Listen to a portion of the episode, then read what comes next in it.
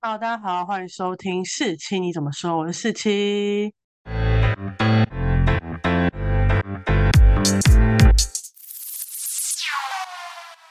今天呢是一个新尝试，也就是我又要开新单元了。大家在上一集听到我跟鱼度在那边聊研究所有什么好处啊，值不值得读的时候，就应该知道我已经今年要来读研究所，然后是犯罪相关研究所。那研究所的功课呢，就是要整理一些议题呀、主题呀，然后读很多很多文献嘛。那我就想说，既然读都读了。我都要看那些无聊文献，那不如把我整理的东西跟大家做一些分享。所以这就是一个新单元，我还没有想到名字叫什么。我们今天就叫它“犯罪学学什么”好了。那我今天想要跟大家分享的犯罪学议题呢，就是大家有听过师生犯吗？如果没有听过的话，你们可能会在新闻啊，或是一些网络评论上听到或者看到这个言论。不知道大家有没有听过？呃，一个新闻，泰国的。BL 明星，我记得他很有名，叫做 Bright，应该叫 Bright。最近不是来台湾开见面会嘛？后来跟他妈妈在台北观光的时候，就被粉丝租借车跟追他。那这部分呢，他有在社群网站上面说不要做这样的行为。这个东西有一点专有名词，或者大家比较常听到，叫做跟车。再来就是大家有听过 BTS 的救国，他也在社群平台上有说过，不要再订外送到他的住家了。那这部分也是属于所谓私生饭的行为。毕竟第一个，你怎么会知道他家住在哪里？第二个，你送了一些食物或是礼物，就是这种入侵他私人行为的状况，这也是私生饭常会做的事情。再来还有很多中国明星，因为中国的网络啊、电话号码什么都是很严格的实名制，所以其实他们的个人资料呢，早就在淘宝或是哪里随便买都买得到，而且还很便宜。还有他微博的密码会被骇客入侵，各种这种行为，其实都会称为私生饭行为或是私生行为。这部分呢，因为犯罪学呢，它不会只关注那些被。法律上定义的犯罪行为，虽然是生犯行为很多都已经触犯法律了，但是呢，还有一些偏差行为可能也在犯罪学的范畴内。所以我最近呢就有整理这部分的东西，那我就觉得可以跟大家分享。因为不知道大家听完这集后会不会喜欢这样分享，如果喜欢的话，麻烦在留言区跟我讲一下，然后我就可以多做这样相关的东西。好，那我们先来讲讲什么叫私生饭，那它就是源自于韩国的娱乐圈。指那些喜欢入侵或刺探偶像私生活的那些粉丝。那私生的意思就是私下的生活，饭呢就大家也知道就是粉丝的意思。至于私生饭到底算不算粉丝，我觉得这是可以值得讨论的地方，因为很多人认为进行私生行为就是一个犯罪行为，你不配称为粉丝。可是。有些从事私生行为的人有分两种啊，第一种可能是他是真的是粉丝，他爱着那个偶像，他超想知道他的相关资讯，所以才去跟踪他，或是蹲点他的上下班地点，还有机场或者饭店。那另外一种呢，这在台湾大家可能没办法想象，就是其实在中国跟韩国饭圈是一个。很可以赚钱的地方，你得到那些特殊的情报，那些个资，你可以赚超多钱的。所以有些人得那些情报是为了拿去变卖，然后拿去赚钱。那还有一些就是单纯追求一个刺激，或是他喜欢看那些明星或者那些经纪公司无能为力的感觉，就很多种看法。所以私生饭到底算不算行为，要看他本身从事这些行为的动机到底是什么。但有些还是真的是粉丝。那私生饭呢？其实跟一般正常的粉丝不太一样。正常粉丝你可能就去买专辑啊，参加见面会、参加演唱会。然后如果如果你真的在路上碰到你偶像，你会讲怎么样？我们三秒，三二一。你会冲上去跟他说“我爱你”，你知道吗？不一定嘛，你可能会觉得不要打扰他，因为这是他的私人生活，我们不应该去打扰别人私人生活，所以你可能会悄悄的远离他，或是偷偷的问他说：“请问可以签名吗？请问可以拍照吗？”这样你不会想要拥抱他，想要跟他接吻，然后把他抱住，或是把他拖走、绑架这类的话，你们不会有这种行为吧？那私生饭可能就不一定这样，私生饭他可能会从事的行为包含什么？类似。他会收集情报啊，掌握他的行踪各资，然后进行买卖，然后他会入侵，而且尤其他们最喜欢最喜欢什么，就是他不想听一些一般公开的事情，他喜欢听那些私下的事情，就有点窥探的感觉吧。那私生饭行为，我自己做了一个小统整，我觉得大部分分为四大类，包含偷拍非公开的行程；第二个，跟踪骚扰私人日常生活；第三个，收集各资传播与贩卖；第四个，入侵私人住宅或私人车辆。那偷拍非公开行程就有点，例如这个 MV 还没公开，所以你不能偷拍它，或是一些对粉丝保密的行程。偷偷的排练啊，或是私下的聚会等等，这些都不是你应该去跟拍的。但这部分呢，我觉得有些人可能会想到，哎，我追踪的那些偶像都会有一些站跟站姐或者站子，不是也会拍到吗？对，但是这就是私生饭很难定义的原因，就是因为这些有些合法的行为，包含站歌、站姐这种拍摄、拍 MV 的画面啊，拍 MV 日常私下的照片，这些站歌、站姐就是收集这些图的人，还有他们雇佣的那些代拍，这部分又偏合法。但是有些偷拍就是更私下的行为，那个比较符合私生的行为。那再来跟踪骚扰。私人的日常生活跟踪呢，就包含他明明就不是在工作的状态下面，例如他就是跟朋友去聚餐，或是跟成员在附近闲逛，跟父母去观光，或是去哪里度假，然后你还跟踪他。当然有可能会有人说，我又不是故意要跟踪他，就是我们刚好在那里遇到啊，我就是想要看他在干嘛，所以我去跟他走。不是啊，他在。非工作状态，他就不是艺人嘛，他就是一个一般人。然后你还要去跟踪他，这样就有点过分。再蹲点，就是蹲在这些偶像的住所啊，还有公司，甚至是他们家人住的地方，还有些机场管制区内。你在机场的公开地方，例如机场大厅，甚至有些是因为他们会跟机嘛，就是会跟他们坐同一班飞机，所以他可能跟到他们候机的地方。那有一些比较没有钱的小明星，你就可能会跟他一起候机，然后你就可能会狂拍他，或者甚至跟他聊天等等，这我都觉得有点愉悦的粉丝该做的事情。那些非公开场所，那些员工。专用的通道也不是你一个粉丝该去的地方嘛？这种蹲点就是也是私生行为。然后跟机跟车，刚刚前面有解释过了，在同住就是你知道他今天会住在这个旅馆，你就要跟他住在同一个旅馆，甚至跟他住同一层。我觉得住同一层真的是超 over，就是你很难想象。你旁边住着你的粉丝，然后他对你很强的窥探欲，他会想打扰你，他甚至可能在阳台跟你打招呼，类似这种就会很夸张啊。然后这种同住会有一些隐身的事情，就像之前肖战不是还发声明过说不要去破坏他住的旅馆的密码锁？天，那个。你假设我是女生，我一个人住在家里，然后密码锁被破坏，我整个会惊恐到爆炸。更何况她是一个明星，然后再来骚扰，就是邮寄物品、邮寄礼物或帮她叫外送等等。都是一些很无法理解的事哦。我之前还看过有人会寄一些什么血书，寄一些精血的内裤，我就觉得哇靠，太超过了吧！我刚刚以前那种，如果你是那种黑粉或是讨厌这个人的粉丝，你会把他寄到公司，给他个恐吓的意味。但如果他是寄一些可爱的爱心礼物，他的信，然后寄到他们私人住家，我觉得重点是他住到私人住家，这就有点过分了。那第三个，我刚刚有说收集各资传播与贩卖，那就是那种各资是一些身份证字号，还有什么电话号码、WeChat 的账号。甚至是银行的账号都有可能。那有些个资包含你班机的资讯、你饭店的资讯，这种一定都是由内部人员卖出去的嘛？那这部分也是需要被处理的部分。到底怎么知道你的电话号码被卖出去？就像是有些人会在偶像直播的时候狂抠他，你有人家的电话号码，你想要私下骚扰就算了，你还要在。直播的时候狂抠他，这就超 over 啊！然后黑粉还会打电话骚扰啊、辱骂你。电话这种是更过分的，但比较普遍的呢，可能就是他会私讯你，私讯你的时候就讲一大堆废话、辱骂你等等。那这种东西在中国跟韩国就蛮常见。那中国因为我不是在喜欢 S M H Forte 嘛，那他们是小偶像跟粉丝是非常靠近的，所以他们的电话号码什么，反正他们公司也不管，所以就很好买得到。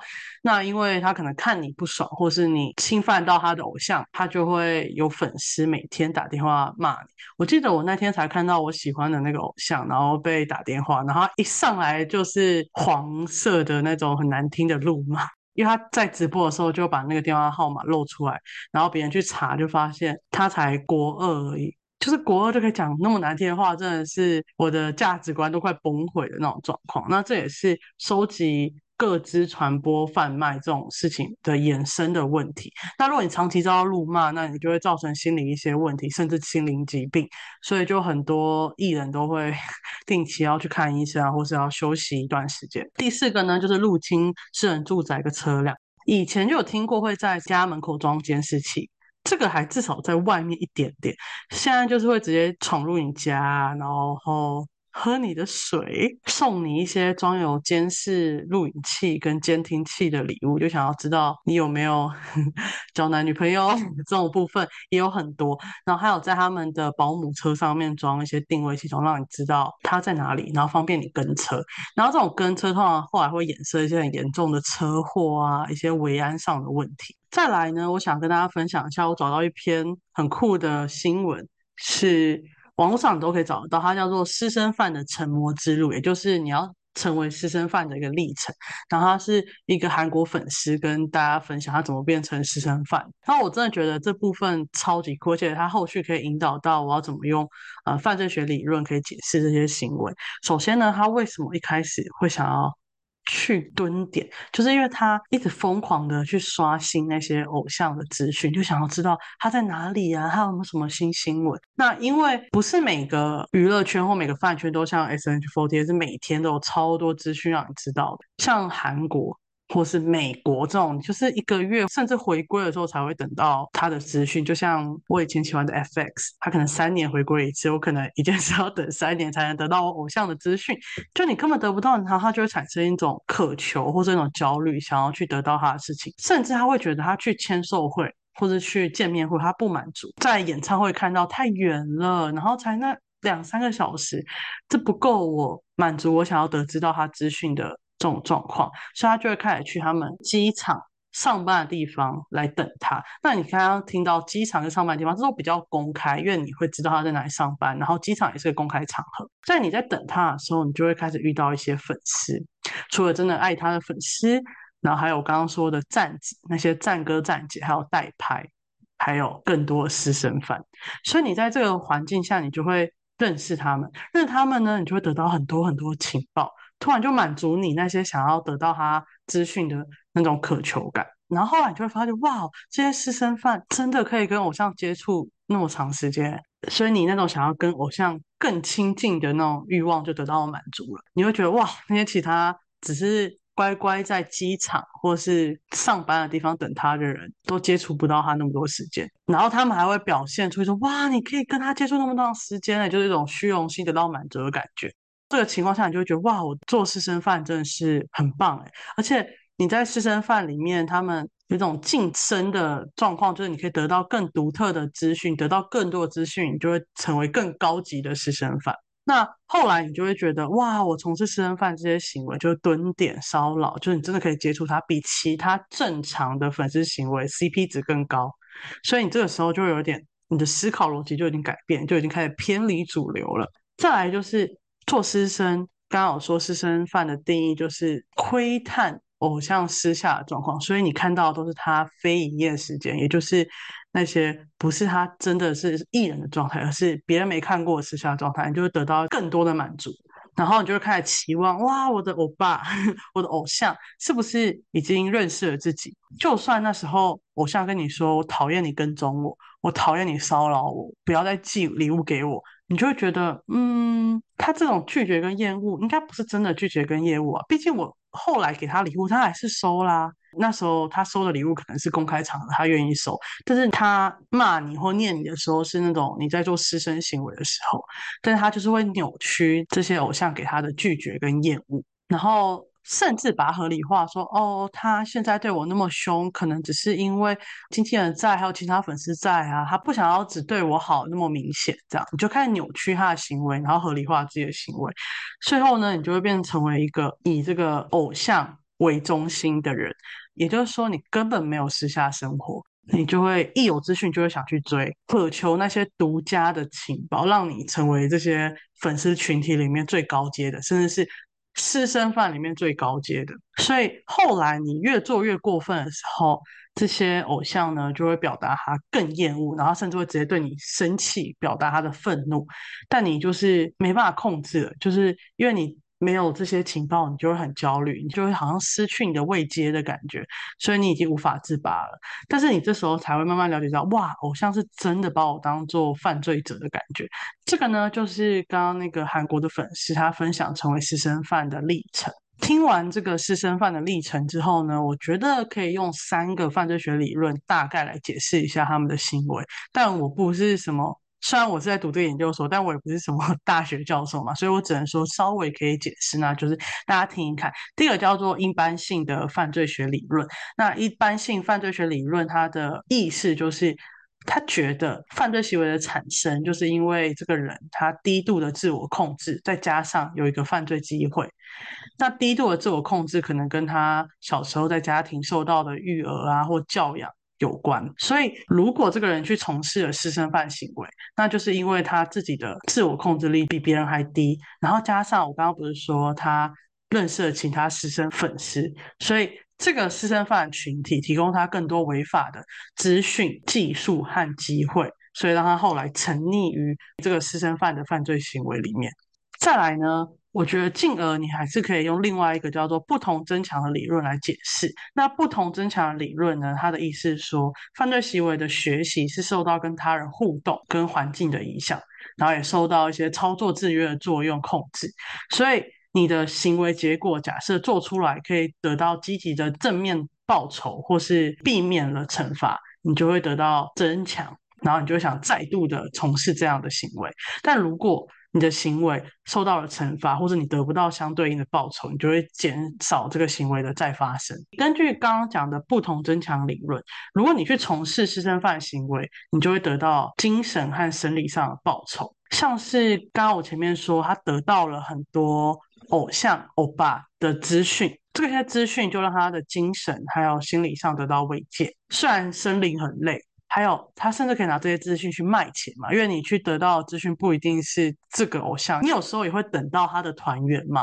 那得到他们团员的资讯可以拿去卖钱，这你还可以得到更多的报酬，所以就是很叠 buff 的报酬，或是因为你。可能平常无所事事，然后你没办法得到什么优越感。可是呢，你去做私生饭行为，因为你得到了独家情报，你就在这个群体中得到高位阶，然后你就会觉得哇，我比别人不同，所以就是有种逃避现实的感觉。再加上，我不知道大家有没有觉得私生饭行为其实经纪公司不太会管，可能是因为有些私生饭他就是介于合法跟非法中间，例如代拍，例如战哥战姐等等。那战哥战姐有时候就是帮忙经纪公。是宣传这个明星很到位嘛，所以呢，经纪公司可能不想要破坏这个粉丝跟明星之间的关系，所以他就可能会低调处理，甚至不处理。你想想看，他这个行为私生饭行为没有得到应有的惩罚，他这个行为就得到了增强，所以他就会反复从事这个违法行为。那这就跟他上面讲那个历程一样。